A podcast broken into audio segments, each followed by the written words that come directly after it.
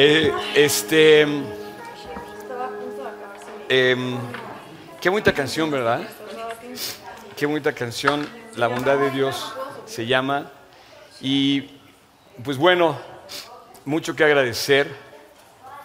Em, la semana pasada eh, estuvimos hablando del Espíritu Santo, como bien lo dijo Tony. Hoy habló Tony del Espíritu Santo.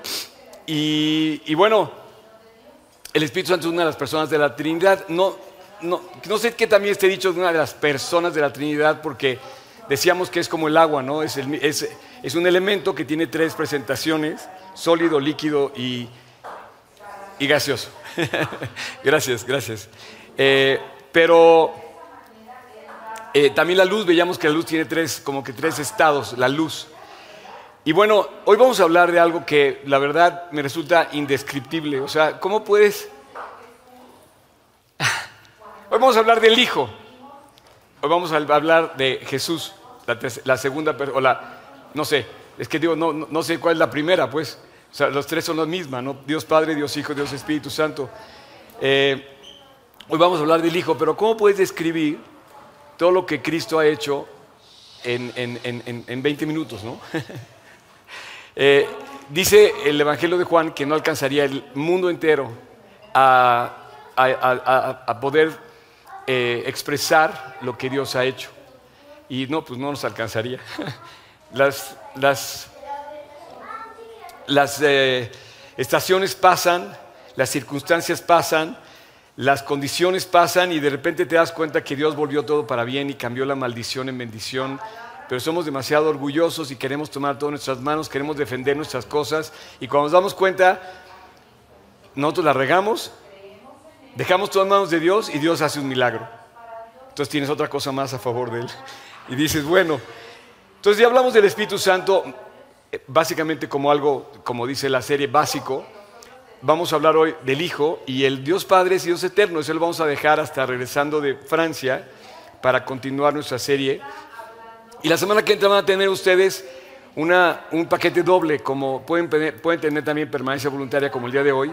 Vamos a tener a dos predicadores eh, eh, diferentes cada día, tanto de martes, tanto de el próximo domingo como el siguiente domingo. Entonces, eh, los, los, les pido que, que pues aprovechen la promoción, ¿ok? Todos los tres de la, de la Trinidad son Dios, los tres. Dios Padre, Dios Hijo, Dios Espíritu Santo. Te puedes beber el agua de tres maneras. Eh, Algo que, por ejemplo, dices, ¿cómo me puedo beber el aire? Yo les comentaba que en Israel ya te puedes beber el aire, no sé si sepan, creo que acaba de llegar a, a México la compañía que se llama Agua de Aire.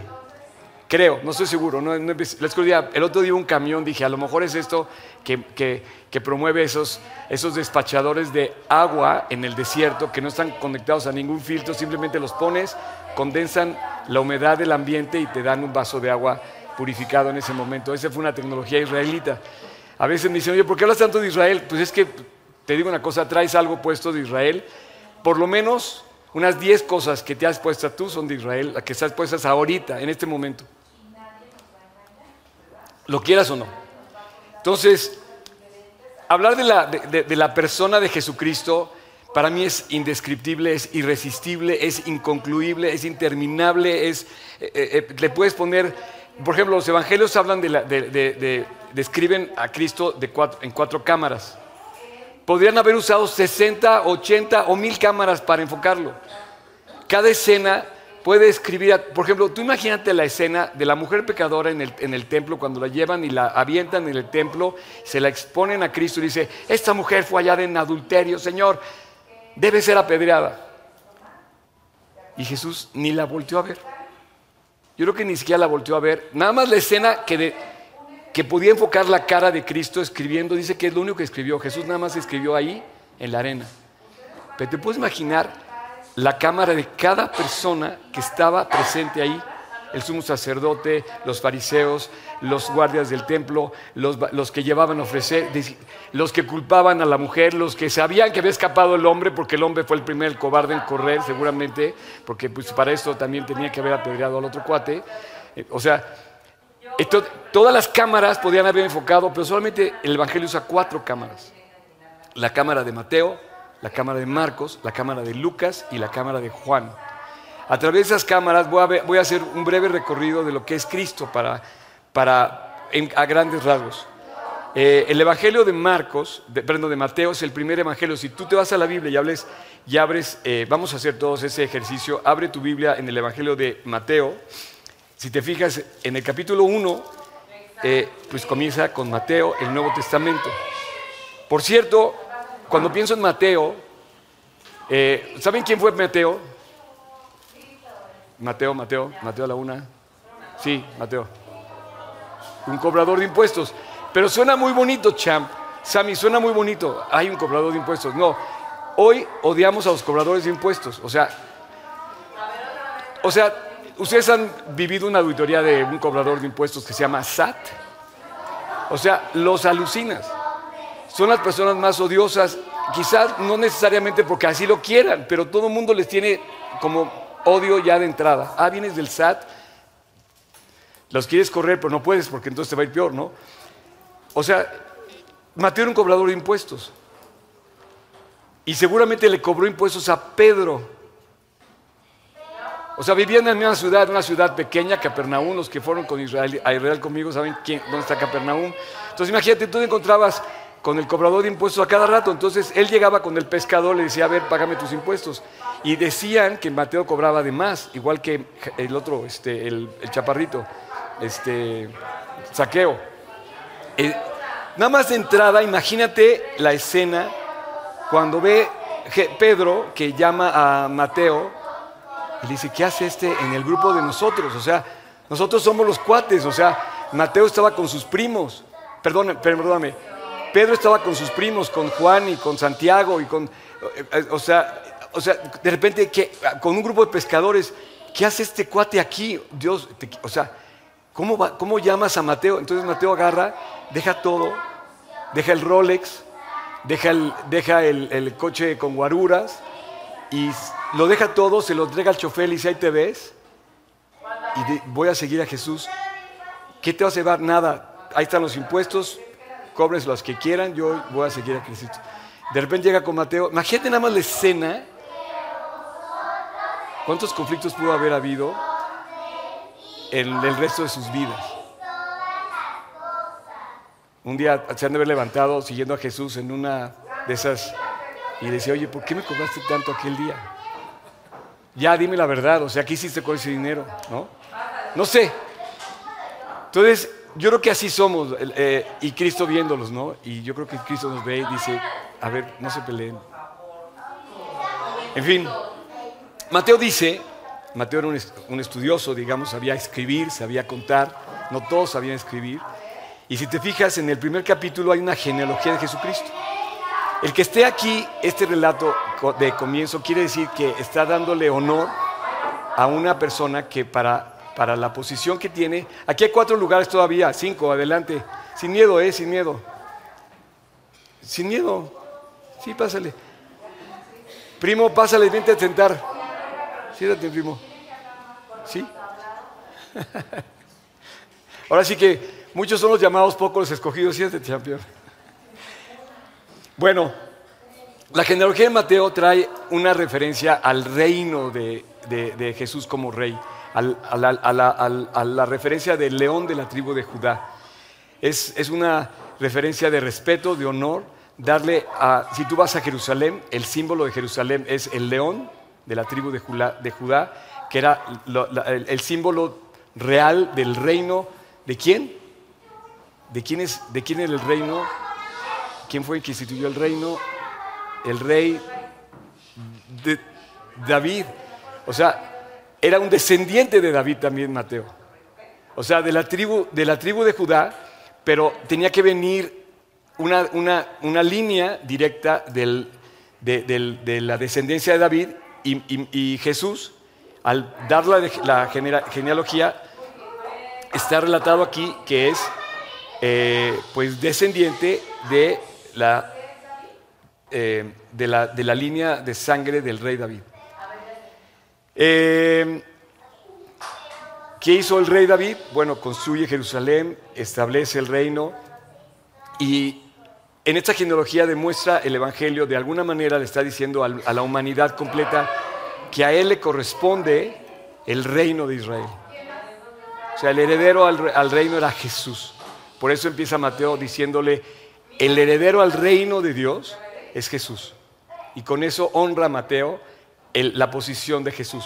Y empieza así, y después viene el nacimiento de Jesús, ya ese es su relato y viene todo el relato de Mateo. Otra cosa que hizo Jesús fue que dictó las leyes del reino.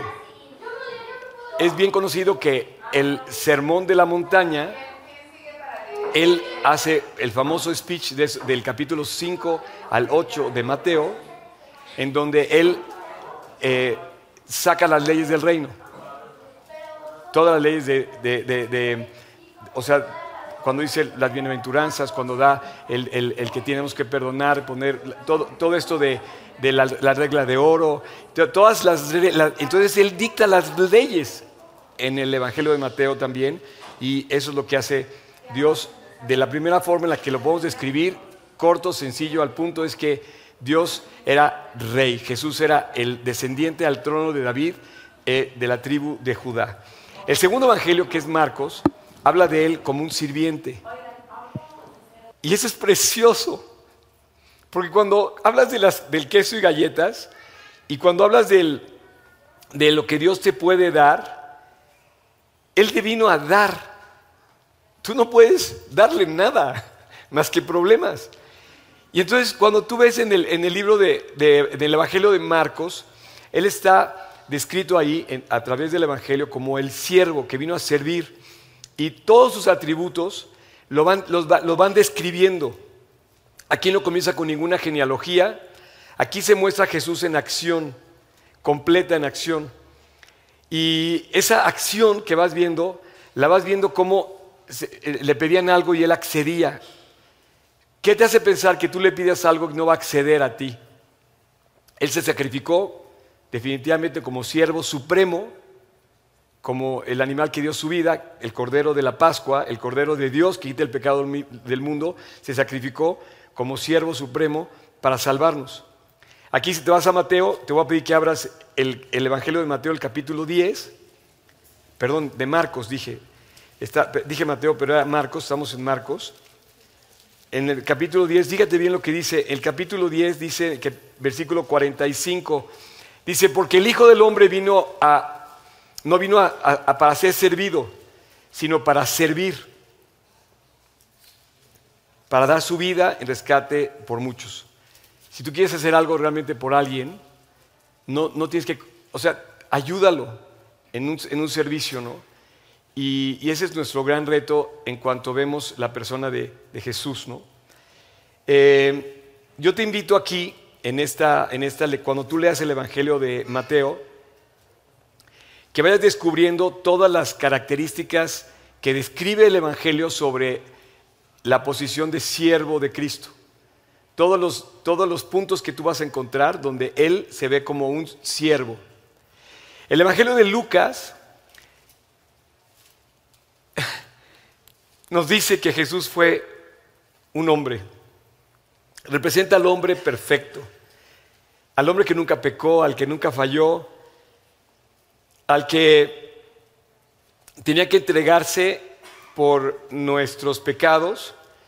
Y aquí es donde me emociona ver a, Cristo como parecido a nosotros. O sea, eh, Él estaba por encima de todos los que, los hombres, él fue perfecto, no se le encontró ningún detalle, pero se le encontró lo que, lo que nadie pudo ofrecer.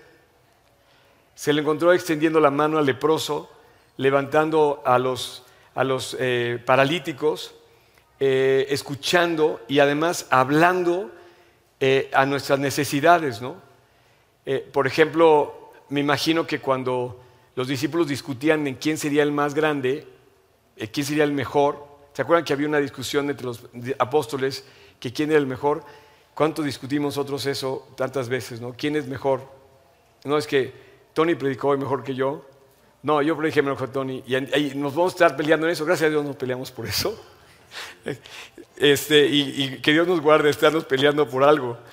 Pero, este, Pero aquí es donde ves a Dios expresando su humanidad en amor genuino por ti.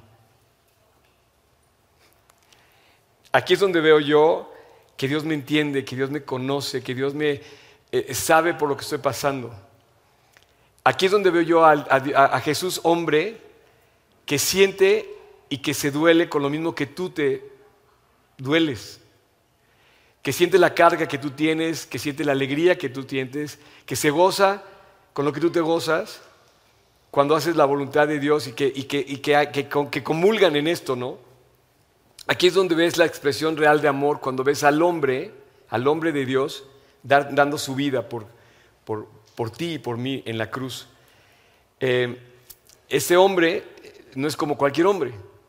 Este hombre, Jesús, es un hombre que merece la honra. Por eso Apocalipsis cierra todo honor, toda gloria para Jesús. Eh, aquí en esta genealogía, si tú abres el Evangelio al principio, Fíjate, vas a encontrar otra genealogía. Perdón, estamos en Lucas, ¿eh? eh si tú abres la, genealogía, eh, digamos que empiezas a ver un relato de cómo fue el nacimiento de, de Jesús y empiezas a ver que describe el, parentesco que tenía hacia los judíos, pero que llega hasta Abraham y hasta Adán. Hasta Adán, donde, donde Adán eh, representa a todos los hombres de la humanidad. Y entonces aquí ves a, Dios como hombre. Eh, ese es mi amigo que me acompaña siempre. Ese es el amigo que, siente lo mismo que yo. Y siento que es una belleza muy especial el relacionarte con Dios como ese amigo que solamente puede ser Él. Eh, y si te vas al capítulo 19, 10, dice, porque el Hijo del Hombre vino a buscar y a salvar lo que se había perdido. O sea, lo representa como el Hijo del Hombre, pero justamente vino a servir, vino a buscar y a salvar, a rescatar lo que, lo que se había perdido. Y finalmente, eh, la cuarta cámara del Evangelio representa a Dios como Dios. Jesús lo representa el Evangelio de Juan como Dios. Eh, Aquí es donde está la parte que te iba a leer. Dice, hizo, hizo además Jesús muchas otras señales en presencia de sus discípulos, las cuales no están escritas en este libro, pero, es, pero estas se han escrito para que creáis que Jesús es el Cristo, el Hijo de Dios, y para que creyendo tengáis vida eterna. Esta fue la causa de su muerte, que Él se hacía Dios. O sea, Jesús mismo se hacía Dios, y fue la causa de su muerte. Eh, y en Juan, yo te invito a que busques las señales que tú vas a encontrar de todo lo que hizo Jesús y vas a encontrar que fueron milagros que demostraba que Él era Dios. Todo lo que hizo Jesús en Juan está exaltado, así una referencia exacta, y estaría bien que hiciéramos como una, como una eh, call to action para decir, oye, voy a leer la próxima vez que lea Juan, o si voy a leer hoy Juan, que voy subrayando todas las partes donde veo un milagro de Cristo. Esas fueron las que le comprobaron en presencia de todos cuando él estaba en la, tierra, le comprobaron delante de todo el mundo que era Dios.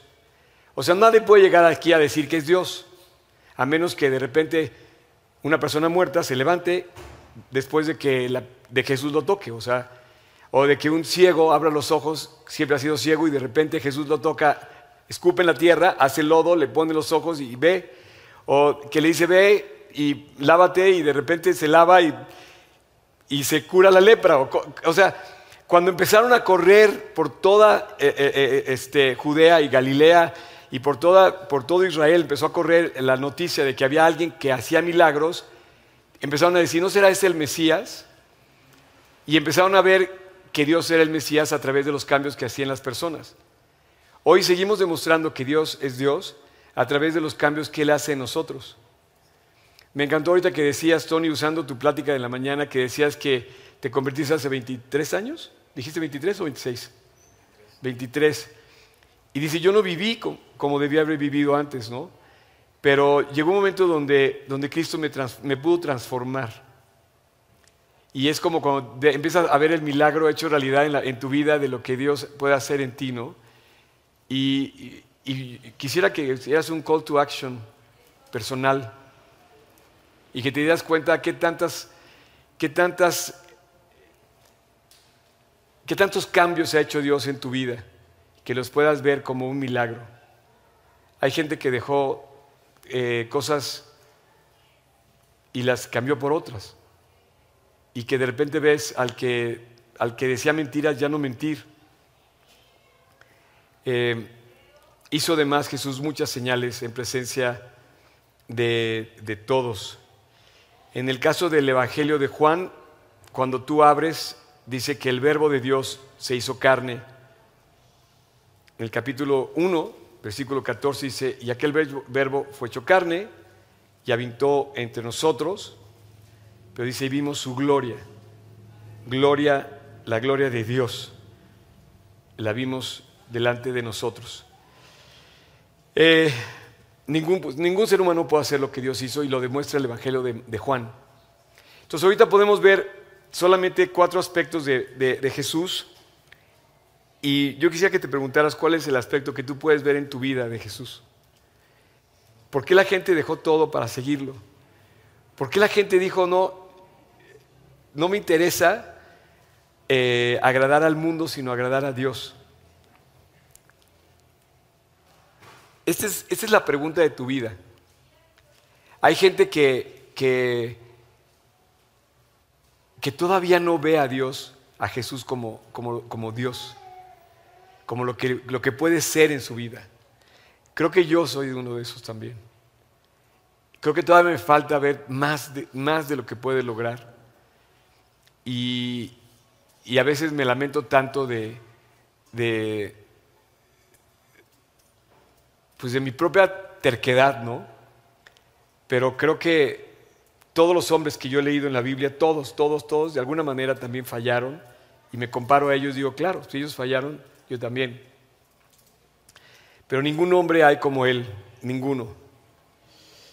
Entonces, eh, el Evangelio de Juan describe señales que solamente el Mesías podía hacer.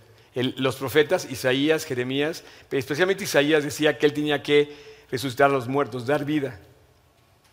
En, el, en el, eh, en el libro de Romanos, en el capítulo 4 eh, dice que, que Dios es el que da vida a los muertos. Entonces Jesús tenía que dar vida a los muertos para comprobar que era Dios. y eso lo hizo no una, sino varias veces. Entonces imagínate la, voz cómo empezó a correr y a mí me ha dado en muchas ocasiones eh, vida, ánimo, aliento. ¿Por qué hay gente deprimida? Necesitan la vida que Dios le puede dar y que Dios se la da a un muerto. O sea, Dios va a resucitar a los muertos que creen en Él. Les va a dar vida a los muertos. Él finalmente nos lleva a concluir mi plática de hoy con una eh, buena noticia para describir quién es el Hijo. Y una increíble noticia. Una buena noticia y una increíble. O sea, no se puede creer. La segunda no se puede creer. La primera es buena. Primero, la primera, la buena noticia, la gran noticia del Evangelio es que Jesús resucitó. Jesús nos dio vida cuando Él resucitó y Él está en el cielo, sentado en su trono, junto al Padre, y Él él cumplió esa, misión, pero no me puedo imaginar eh, el drama vivido en la crucifixión, en el día de la Pascua, y todo encierra una serie de detalles, o sea, indescriptibles, para llevarnos al tercer día después de su muerte, cuando, oh glorioso día, Ahí nació la iglesia. Cuando Él resucitó, ahí nació la iglesia. Ahí nació la esperanza, ahí nació la vida, ahí nació la, razón por la que hoy podemos estar, eh, poder llegar a casa y dormir tranquilos. En ese día, el tercer día, ese día cambió la historia. Ahí ya nadie podía negarlo. Nunca encontraron el cuerpo, nunca lo encontraron. ¿Tú crees, tú crees que, que no estaban buscándolo? hasta, un, hasta un creyente si lo hubiera encontrado, o sea, no digas los que no lo creían, no creían. Y piensa en los que sí creían y los que no creían. Si hubieran encontrado el cuerpo de Jesús, o sea, si lo hubieran encontrado después del tercer día, hubieran dicho esto fue una farsa. Los que empezaron a creer en él, de repente lo hubieran encontrado, no, pues esto fue una mentira, pero nadie lo encontró. Y el día de su resurrección, además, se levantaron los muertos. Y, o sea, hubo, hubo, hubo personas que, que, Dios trajo a la vida. Lo dice el Evangelio. Pero la increíble noticia es la que Dios va a regresar. Es la que no podemos creer. Es más, vivimos como si no existiera la noticia. Pensamos que no va a pasar. Pero la increíble noticia es que Dios va a venir de vuelta. Este Jesús, a quien habéis visto ir al cielo, de esa misma manera lo veréis venir del cielo y posará sus pies en el monte de los olivos y va a reinar por mil años en esta tierra. Regresará para dar inicio a la gran tribulación, al, momento de juicio, porque va a llegar como la otra parte que es, Él vino ya como siervo, ya vino como hombre, le falta venir como Dios y como rey. Bueno, vino como Dios, falta la, parte que viene como rey y va a venir a reinar y va a cumplir las cuatro posiciones que él tiene descritas en los evangelios. Entonces le falta venir a cumplir la posición como rey que está descrita también en toda la Biblia cuando él regrese. La pregunta es cuándo va a regresar. Bueno, hay quienes dicen que, que podía ser hoy, que podía ser en los próximos minutos, en los próximos días, en este mismo mes, con la fiesta del Rosh Hashanah eh, que se celebra en el calendario judío. Hay quienes dicen que puede tardar otra, otros, no sé, pero, pero el tiempo ya se cumplió. Todas las profecías que se han dado hasta el día de hoy se están cumpliendo. Y una muy especial, la, más especial de todas, la que todos sufrimos, es, la, cantidad de violencia que hay en el mundo, la maldad que hay en el mundo y la mentira que hay en el mundo. Hoy a la mentira se le llama verdad y a la verdad se le llama mentira. Hoy nos están obligando a dejar de creer en Dios. Se hace, se hace como, como de segunda, de tercera o de quinta creer en Dios cuando debe ser lo primero. A mí me dio mucha emoción que pudiéramos iniciar la escuela eh, y tú no puedes educar a un niño, por eso vamos a presentar al rato a, a Benito, pero tú no puedes educar a un niño sin hablarle de Dios. Uno de los mandamientos de la Biblia es decirles, oye, educa al niño cuando es pequeño, educa al niño eh, en, la instrucción del temor a Dios, del amor de Dios. Y todos ustedes que son padres, tienen la responsabilidad de educar a sus hijos en el temor de Dios. Es lo que dice la Biblia, no la escuela. Pero además la escuela hoy, cuando menos las escuelas cristianas, son una herramienta para ayudar a los padres a eso, un día lo vamos a ver regresar. No lo queremos ver, pero vivimos tiempos muy difíciles. La realidad de los tiempos, la realidad de lo que estamos viviendo es, bueno, creo que este mes ya empezó a temblar, ¿no? Ya no quiero ni decirlo para no invocar el nombre. Pero en el mundo, o sea, nada más denle un recorrido así general, eh, los incendios. Lo que pasó en Hawái fue impresionante, en Maui, eh, los, los, eh, las em, inundaciones. Creo que hasta Arabia Saudita se inundó.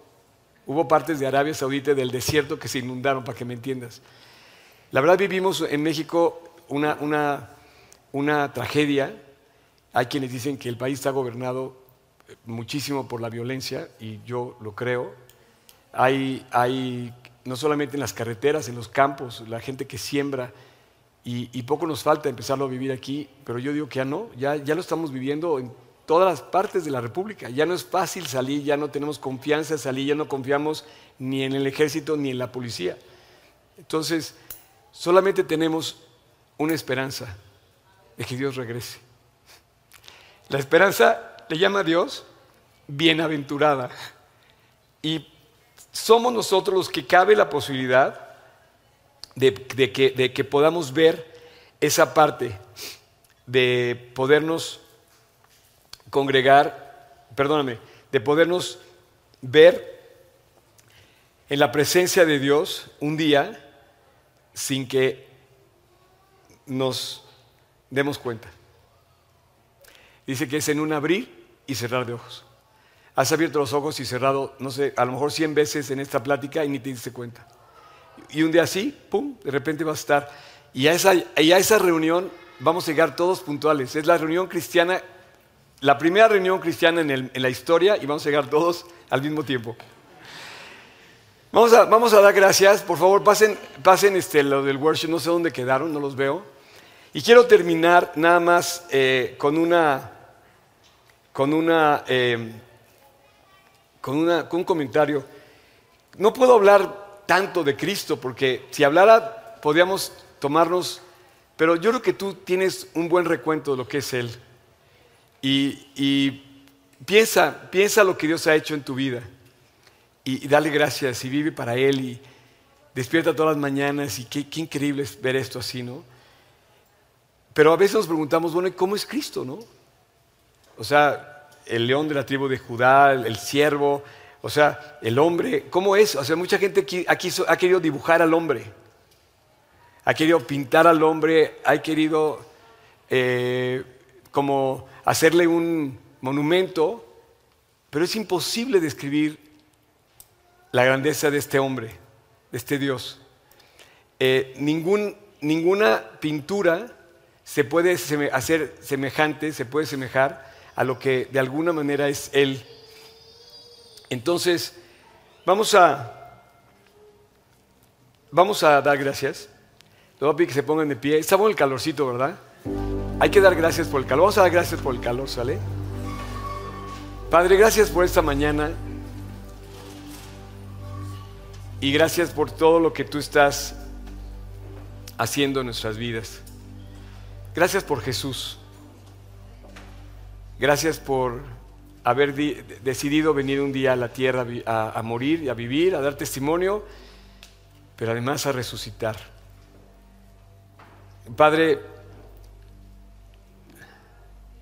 Yo te quiero dar gracias por todos esos momentos donde tú te has hecho presente en nuestras vidas, como un amigo, como una persona que prácticamente nos permites sentir tu compañía, nos, nos permite sentir completos y llenos. Te quiero dar gracias Dios, porque no podemos describir suficiente quién eres. Eres todo. Y te quiero dar gracias, Dios, hoy.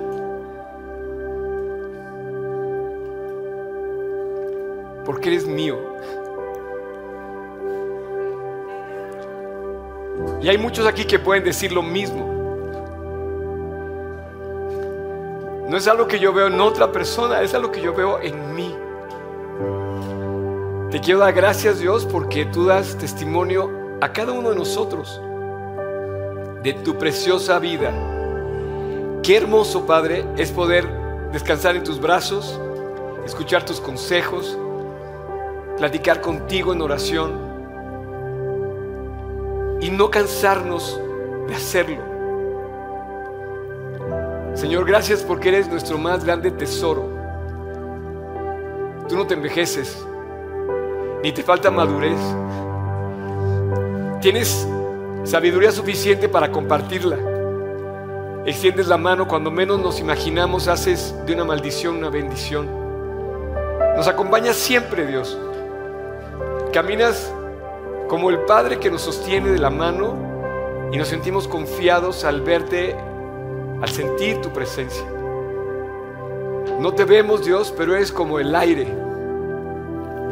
que mueve y abre los cañones de las montañas. Gracias, Padre, en el caso de cada uno en particular, por cómo tú te has hecho presente.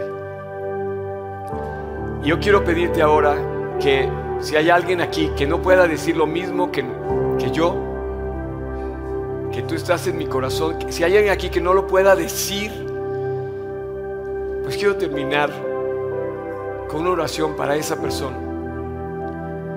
Te quiero pedir a ti que estás presente que cierres tus ojos y simplemente así como estás, déjame que te ayude a acercarte a la manija de la puerta de tu corazón y le, abras a Cristo la puerta de tu corazón. Quiero que recuerdes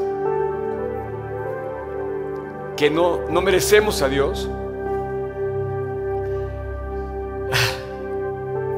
pero tú estás, tú eres consciente de tu pecado y tú eres hoy el objeto de la cámara de Dios que te observa y te dice, te amo, morí en la cruz por ti, vengo por ti, quiero llevarte al cielo, abre la puerta de tu corazón. Para hacerlo hay que quitar la llave, el seguro del orgullo y de la humildad y reconocer que somos pecadores, que hemos fallado. Si alguien aquí está presente y no puede decir que Cristo está en su corazón, hoy invítalo a tu corazón. Y la llave es el perdón, pedirle perdón de tus pecados. Así es que Piensa en las cosas que has hecho mal, inclusive las que no recuerdas, y dile Dios, perdóname. Vamos a hacer una oración. Y si tú quieres, ahorita en este momento, ahí en tu corazón en silencio, dile Señor Jesús, te pido perdón. Te necesito. entra a mi corazón.